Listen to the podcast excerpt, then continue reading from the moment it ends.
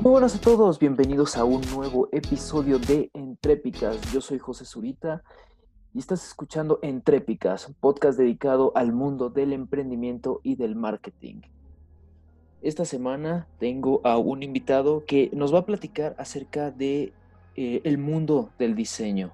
Eh, la semana pasada platicábamos con Miguel Ángel Carrera, un diseñador industrial que se encarga de hacer eh, ornamentos con una visión mucho más conceptual de lo, de lo, usual. Si quieres ver ese episodio, está disponible ya en Spotify, Google Podcast, Apple Podcast o donde sea que tú escuches tus podcasts. Pero bueno, a lo que nos compete hoy. Mario Balcázar es el fundador de MBA Estudio de Diseño. Actualmente es profesor en la Universidad de Anáhuac, México Campus Sur, y está dedicado desde hace muchos años al mundo del diseño y pues bueno, ¿quién soy yo para explicar? Mario, bienvenido. Hola, hola José, gracias por invitarme. No, hombre, gracias a ti por venir. Y pues bueno, Mario, este, platícanos un poco de tu, de tu experiencia, de tu, trayectoria. ¿Cómo surge MBA Estudio? Bueno, MBA Estudio surge en 2007. Es la continuación de otro estudio de diseño, se llamaba Ilustres Diseño eh, que empezó en 1999, que fue el año en el cual pues me independicé, me asocié, tuvimos un despacho, Ilustres Diseño, y en 2007 pues este, nos separamos, mi socio y yo, y yo me quedé por mi cuenta, ya a través de este estudio, estudio de diseño, y desde ahí hasta ahora pues seguimos, seguimos aquí trabajando. En concreto, ¿cuál dirías que es tu especialidad? Porque estudios de diseño hay un montón y hay de todos tipos, de todos sabores y colores posibles. Eh, y cada y bueno he visto que algunos como que tienden a, focalizarse en algún tipo de trabajo ya sea branding eh, puede ser un poco más un diseño, diseño industrial editorial ¿cuál, en, en, qué te gusta trabajar o en qué te enfocas tú bueno, nuestro enfoque esencial está en servicio al cliente a través de, identidad corporativa y servicios editoriales. Digamos que, dicho más eh, coloquialmente, nuestros servicios de diseño se enfocan hacia grandes empresas para trabajar, para solucionar su día a día en los temas que, que van surgiendo de diseño, de cuidado de su marca, de poder llevar eh, sus identidades hacia, pues hacia nuevos, nuevas perspectivas, ¿no? Y poder evolucionarlas, poder aterrizarlas correctamente de acuerdo que, de tal forma que, pues para sus clientes les funcione tal o cual campaña publicitaria. No es ningún secreto que el, el diseño, entre otras profesiones que son consideradas como creativas, entre comillas, están un poco desprestigiadas por el público en general en, eh, eh, en los negocios. Como que si, fuera a ver algún apocalipsis nadie diría, oh, rápido, salven al diseñador gráfico, no, eh, pero sin embargo es, es algo bastante importante dentro de la empresa y que permea todas las áreas de la empresa, no solo publicidad y marketing, sino marca e incluso sistemas digitales, demás. Entonces, quiero preguntar, desde tu punto de vista, ¿cuál es la importancia del diseño en los negocios? Bueno, eh, primeramente lo que estás comentando de que es muy desprestigiado el diseño gráfico, así como la mayoría de las carreras creativas, pues creo que eh, es, una, es un punto de vista debatible en el sentido de que, pues sí, obviamente si se acaba el mundo, pues son de las profesiones que pues quizá nadie buscaría un diseñador gráfico para salvar, pero pues de la misma forma, nada más habría dos o tres profesiones que realmente podrían como trascender, ¿no? Un apocalipsis. bueno, eso sí. De, supervivencia, o sea, no habría mercadólogos, no habría economistas, no habría este, ni psicólogos, ni, este, ni contadores, porque pues, no sería necesario. Realmente creo que hoy en día la sociedad funciona bajo un esquema enfocado a los negocios, al dinero, al sistema capitalista, ¿no? Que pues es un modelo que ha ido cambiando con el tiempo. Anteriormente, por ejemplo, las potencias, eh, las potencias, los países que eran potencia, pues se medían obviamente por este tema de, de armamento, de guerra, de estrategia, de conquista. Y hoy en día, pues hasta decimos que son potencias económicas, ¿no? Porque es realmente la economía lo que mueve.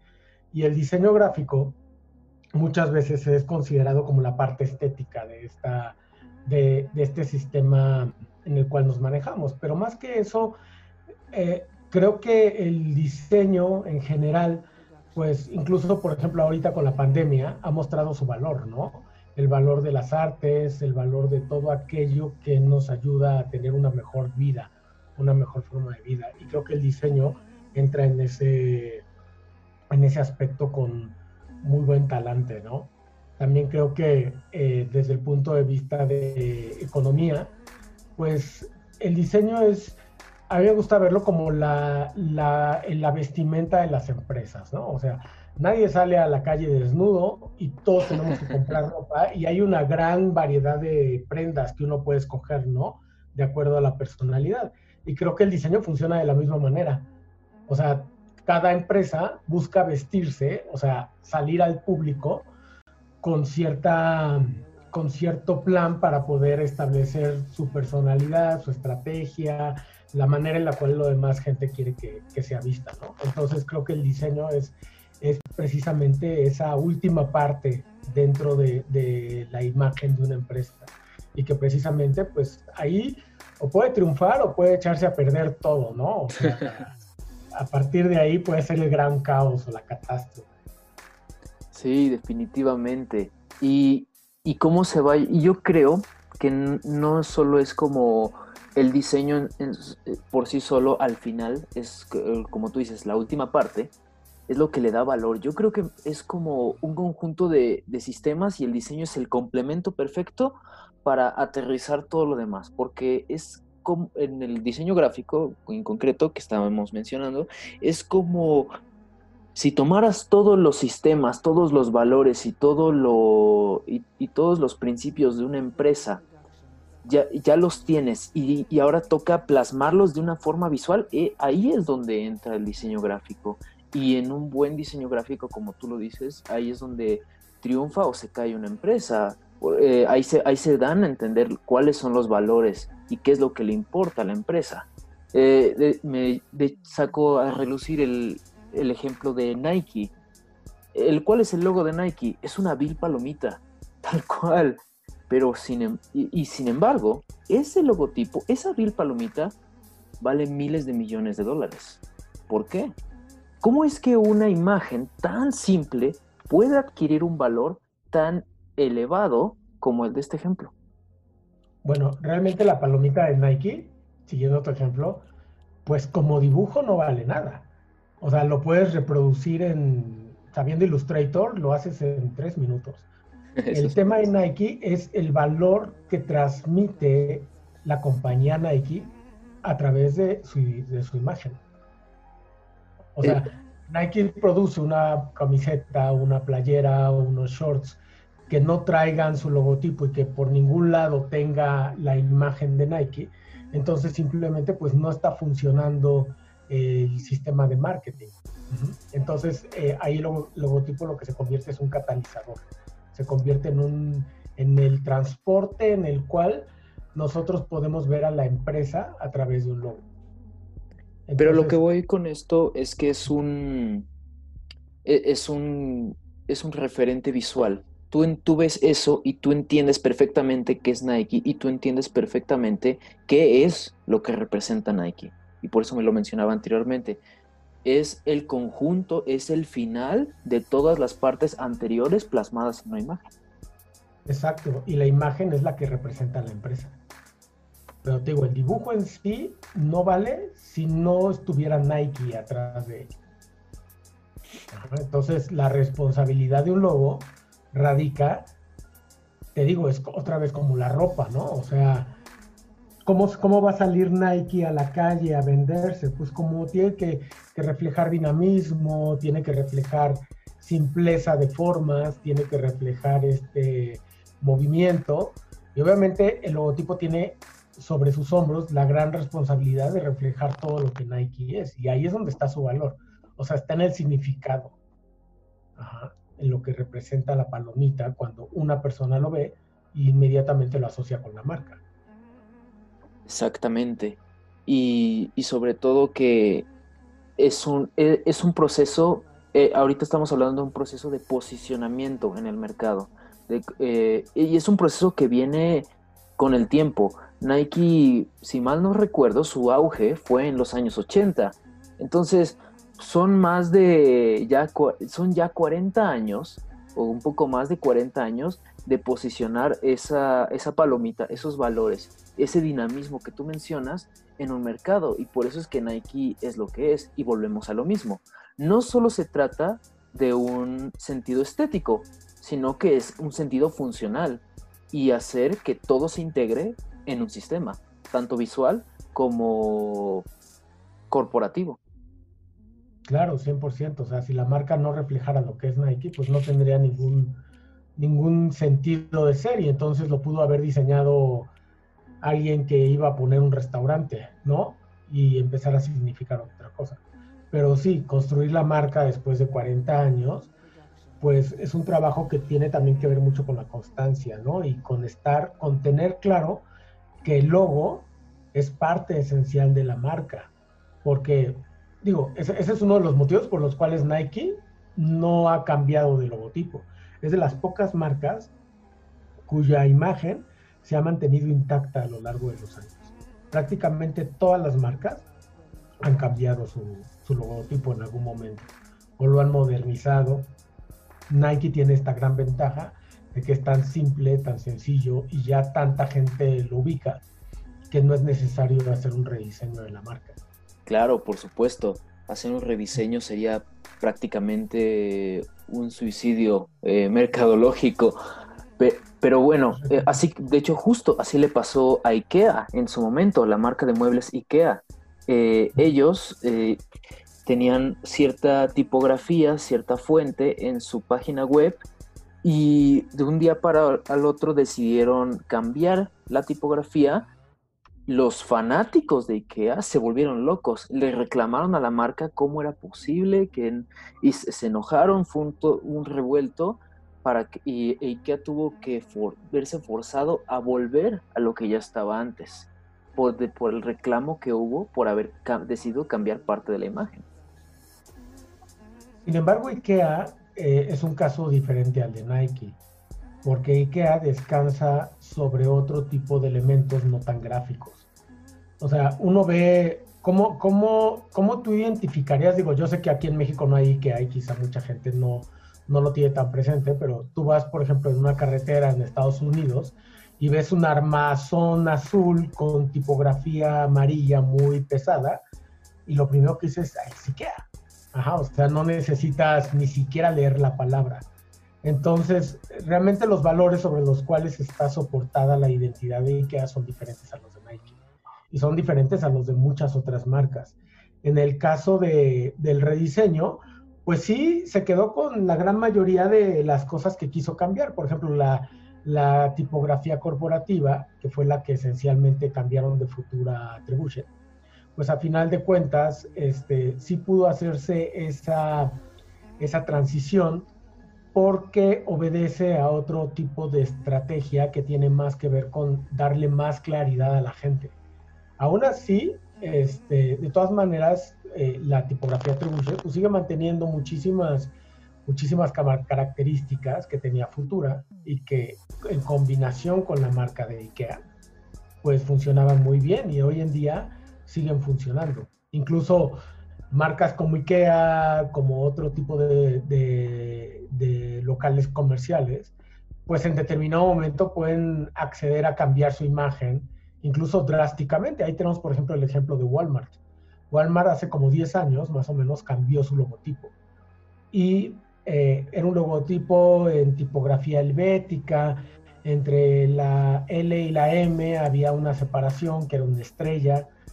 Y era un logotipo muy americano, muy, muy masculino.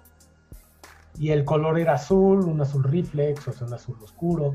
Y de repente pues cambiaron el logotipo, cambiaron el azul oscuro por un azul claro, incorporaron el amarillo, lo convirtieron en una estrella, le quitaron la, estrella que tenía entre la palabra Walmart y el cambio fue 100% positivo. O sea, ese, ese cambio a Walmart le ayudó a posicionarse mejor en el público femenino, porque obviamente esa era la estrategia que estaban buscando.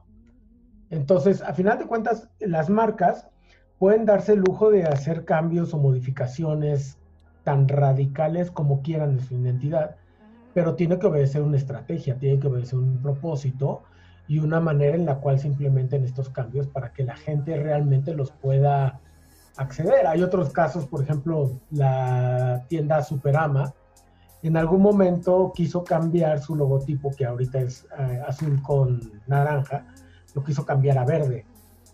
Y corrieron muchos estudios y las respuestas de la mayoría de la gente fueron negativas. Incluso hubo gente que advirtió que si cambiaban el logotipo a verde iba a dejar de ir a la tienda.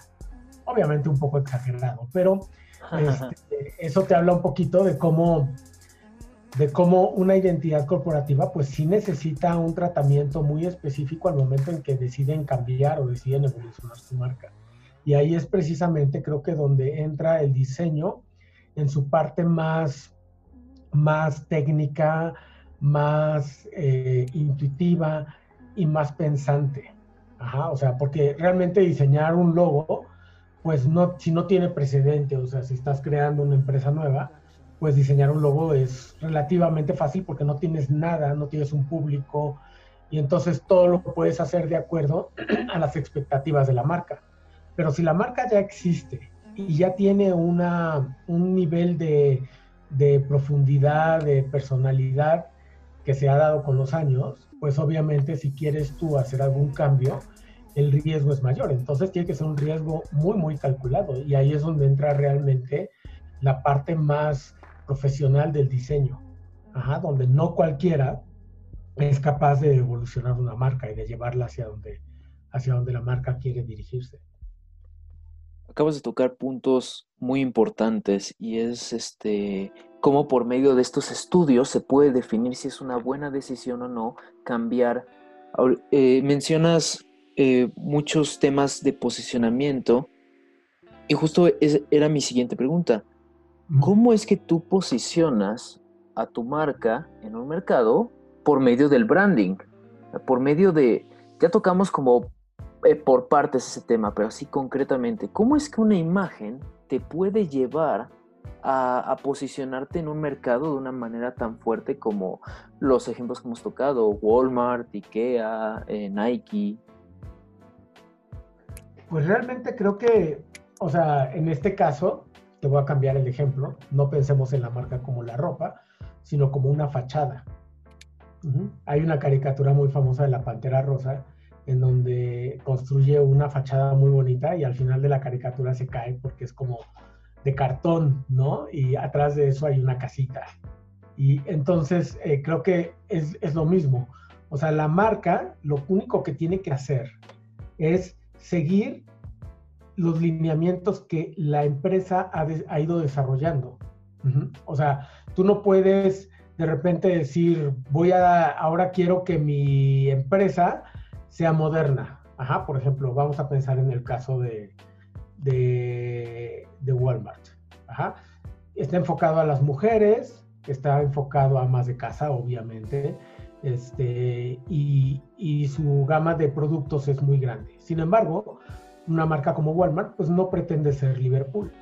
Y si de repente dijera, yo quiero ser Liverpool mañana, tú puedes crear una identidad y darle así todos los parámetros para que pueda competir con alguien como Liverpool. Pero si la gente llega a la tienda y afuera ve que dice Walmart con tipografía y así de una tienda muy grande, un almacén de otro tipo, y entra y ve el mismo Walmart de siempre, pues entonces la identidad no está cumpliendo con el propósito. O sea, la misma marca tiene que establecer qué es lo que quiere ser, cómo quiere que los demás lo vean, y el diseño lo que hace es seguirlo.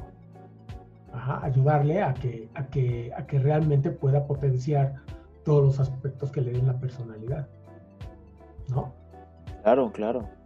Muchas personas de nuestra audiencia que nos están escuchando ahora son emprendedores o están interesados en el emprendimiento y a lo mejor muchos de ellos no son diseñadores, eh, mencionabas hace un momento que para crear, un, crear una marca un visual es mucho más sencillo para una empresa que no existe todavía porque no, te, no está sujeto a una audiencia o a unos valores fijos.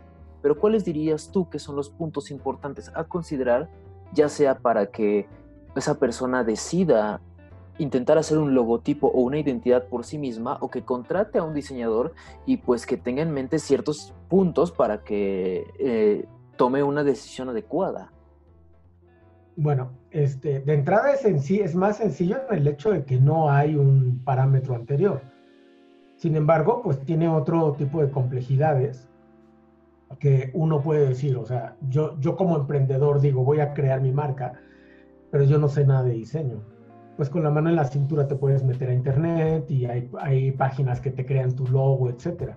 Sin embargo, creo que el valor real del diseño, o sea, ¿por qué tendrías tú como emprendedor que contratar a un diseñador para la creación de tu marca? Porque tú puedes decir, yo, yo quiero que mi marca es una marca, vamos a suponer, tecnológica. Ajá.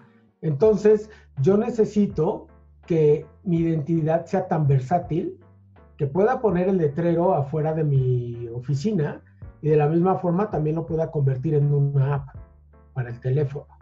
Y que las dos cosas se puedan ver perfectas. Ese tipo de complejidades, obviamente, pues van más allá de si se ve bonito o se ve feo el logo. Tiene más que ver con qué tan funcional es. Y aquí un emprendedor, pues sabe que lo primero que tiene que establecer cuando está creando una, una empresa o una marca, pues es a quién le va a vender, ¿no? ¿Cuál va a ser su, su, público? Entonces, un diseñador, pues obviamente tiene, debe tener este conocimiento de cómo saberle llegar a cierto público en especial. Ajá. Es muy diferente plantearse hacer una identidad para un restaurante que para una aplicación móvil, que para este, una empresa de bienes raíces porque los tres públicos son completamente diferentes y son muy distintos. Y aunque los tres quizá van a necesitar una app y los tres van a necesitar un letrero afuera de sus locales, pues a final de cuentas el público al cual uno va a llegar pues tiene que estar perfectamente aterrizado a través del diseño. Si no es como un tiro al blanco, o sea, sería más como el arte, ¿no? Un pintor hace un cuadro sintiendo algo, pero pues la verdad lo que sientan los demás pues no le importa.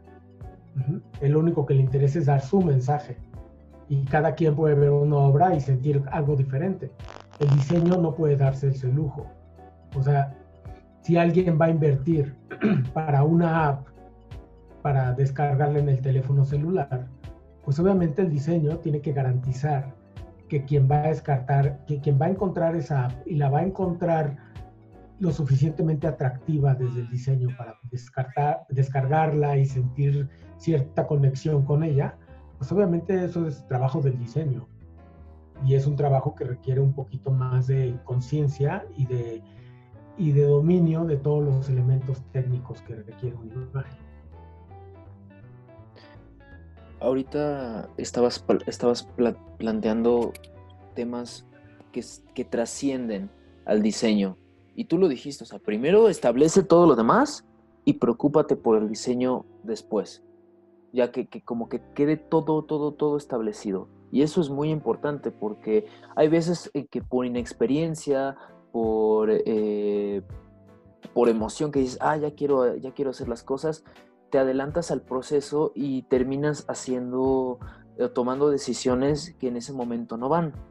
En este caso, si uno plantearía la idea de hacer una marca eh, sin tener un mercado definido, sin tener unos valores establecidos sin tener, y a veces sin tener un producto final, entonces ahí tenemos un problema, porque conforme evoluciona el proyecto, entonces vas a tener que adecuar tu diseño, tu diseño, tu marca visual a lo que tú estés eh, ofreciendo finalmente. Y eso se va a traducir en más dinero, más tiempo y horas de trabajo desperdiciadas. Entonces, a final de cuentas, eh, eh, me parece muy correcto y me hace mucho sentido lo que estás diciendo, ¿no? Eh, es un complemento para lo que ya está hecho por todo lo demás. Sí, además, en o sea, es como comprarte una prenda sin probártela. corres el riesgo de tener que regresar y cambiarla por otra, o que ya no haya de tu talla. sí. Pero la idea es que te vas a comprar la prenda cuando la necesitas. Si te compras un suéter en primavera, pues va a estar ahí guardado este, todo el tiempo y cuando lo saques, pues quizá ya no está a la moda, ¿no? O sea, es más o menos lo mismo. O sea, el diseño, tienes que saber en qué momento entra como parte de tu estrategia. Porque pues a veces puede ser al final del proceso, a veces y la mayoría de las veces es acompañando partes de los procesos, especialmente de mercadotecnia. Cuando empieza a hacerse la estrategia, incluso muchas veces el incorporar a un diseñador como parte de estas, de estas definiciones, pues es muy importante porque pues, tú como diseñador también tienes este conocimiento de, de, y, la, manera de aportar, ¿no? De poder hacerle ver a, a, las empresas también hacia dónde pueden irse, ¿no? Y cuáles son los pros y contras de tomar X o Z caminos. Mencionabas que el, diseñador eh, es, puede ser un muy buen complemento para el mercadólogo en ciertos procesos y para cierto, desarrollo de estrategias. Y, te voy a contar algo. En mi experiencia, yo he visto que muchos diseñadores eh, terminan ejerciendo fuera del diseño de una manera excepcional eh, y me parece sorprendente. Yo lo que he visto es, y, lo, hablo en experiencia propia por ser diseñador, es que nuestra formación, nuestra manera de pensar, como nos enseñan a resolver problemas, es, es tan adaptable, tan amplia, que si tú tienes los conocimientos técnicos para resolver problemas de ingeniería o programación, tú lo puedes hacer, porque eh, la metodología del diseño, eh, la forma de, de pensar que te inculcan en la escuela, es muy adaptable.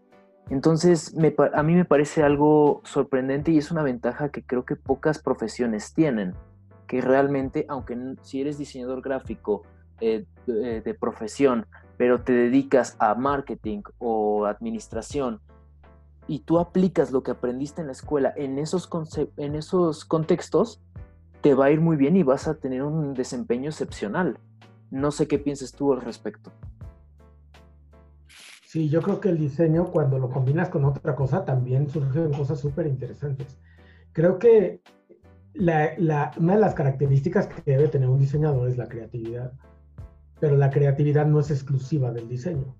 O sea, si tú como diseñador o como creativo, y no importando la carrera que, que tengas, a lo que te dediques, pues siempre vas a tener esta manera de de poder evolucionar las cosas, de darles otro sentido, de hacerlas más ágiles, de hacerlas más rápido o mejores. Y creo que el diseño gráfico funciona muy bien como complemento para otras cosas.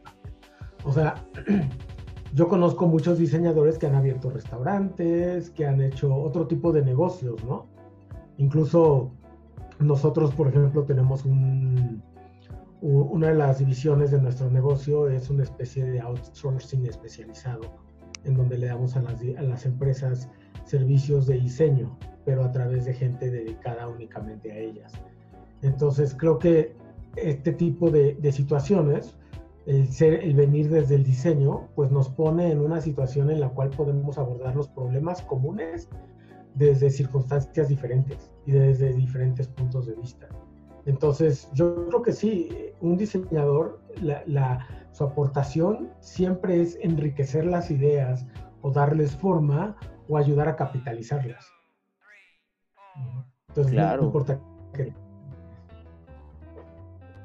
Claro, por supuesto. Y qué bueno que mencionas esta parte de, capitalizar, porque justamente eh, el hecho de que una formación así te permita crear diferentes procesos, diferentes eh, resultados, darles forma, como tú mencionas, pues claro, te abre la posibilidad a vender. Y eso es lo que se está dando mucho en la pandemia, dejando de lado que el, diseñador es, un, e, es una persona que se dedica mucho a lo que podríamos llamar el mercado freelance y que ahora está en auge más que nunca por razones obvias.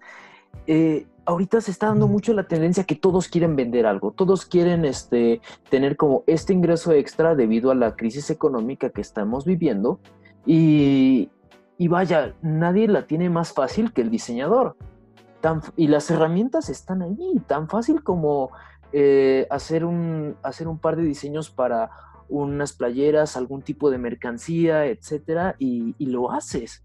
Entonces, a mí me sorprende mucho cómo con las herramientas que están tan disponibles y que incluso a veces hasta son gratis, muchas personas deciden no hacerlo deciden como de, ay, no, se quedan como, eh, no, quién sabe, voy a fracasar, eh, no, no, no quiero intentarlo, que tengo, tengo miedo, no sé, no sé cuál sea su, su forma de pensar. Sin embargo, ahí están. Y yo menciono a los diseñadores porque de eso se trata el, el episodio de hoy. Pero está abierto a cualquier persona que quiera intentarlo, que es lo peor que puede pasar.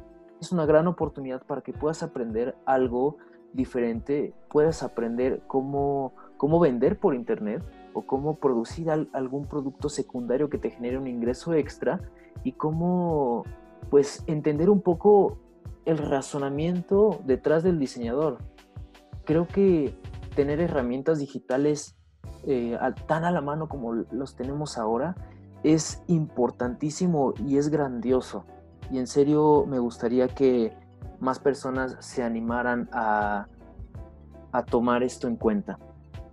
Y pues bueno, Mario, eh, tocando estos temas de un poco de emprendimiento para, para ganar como un ingreso extra, me gustaría terminar esta plática preguntándote a ti, ¿cuál sería el consejo que le darías a esta persona que está escuchando este podcast, que está interesada en el diseño? A lo mejor es diseñador, a lo mejor no, pero quiere emprender un proyecto, quiere generar alguna idea, algún resultado. Bueno, yo le diría que el diseñador no hay que verlo como un gasto dentro de la empresa. O sea, el diseño no es un gasto, el diseño es una inversión. Y que obviamente, así como uno contrata, si estás abriendo una empresa, contratas quizá a un contador o a un administrador, pues obviamente le ves un valor, ¿no?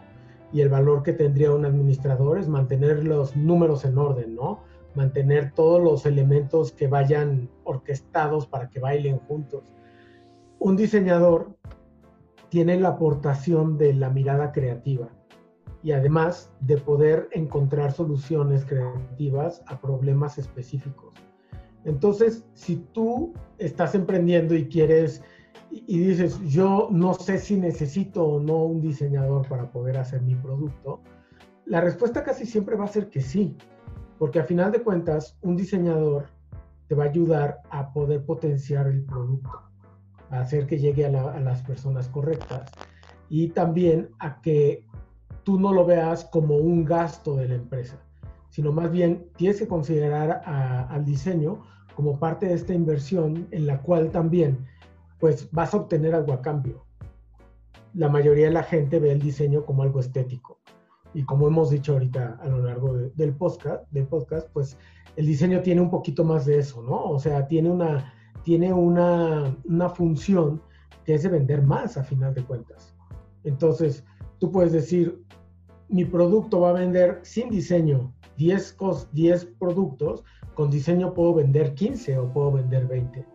Entonces de ahí viene este pensamiento de que, de que el diseño, pues a final de cuentas sí puede ayudar a cualquier marca, a cualquiera. No importa a qué se dediquen, no importa si tu negocio es de vender ataúdes o de este, recoger tierra en el campo, lo que sea, el diseño puede aportar y el diseño siempre va a ayudarte a que, a que tus ventas sean mejores. Excelente, y como diseñador no podría estar más de acuerdo. Vaya, pues Mario, muchísimas gracias por venir. Esta fue una plática que la verdad tenía muchas ganas de, tener. Eh, yo siendo diseñador, a mí me encantan todos estos temas y normalmente no los traigo mucho a este programa porque este es un espacio más de negocios. y sin embargo, como tú lo, acabas de decir, el diseño te sirve para vender más. Entonces me parece que ya era momento justo de, de traer una plática como esta al programa. Muchas gracias. No, gracias a ti por invitarme. ¿Dónde te podemos encontrar? ¿Dónde podemos encontrar a MBA Estudio de Diseño? Así nos pueden encontrar en Instagram, en Facebook, MBA, o en nuestro, nuestro sitio web, mbaestudio.com. E, Perfecto. Pues nada, Mario, muchísimas gracias y nos vemos la próxima semana. Espero que hayas disfrutado este programa.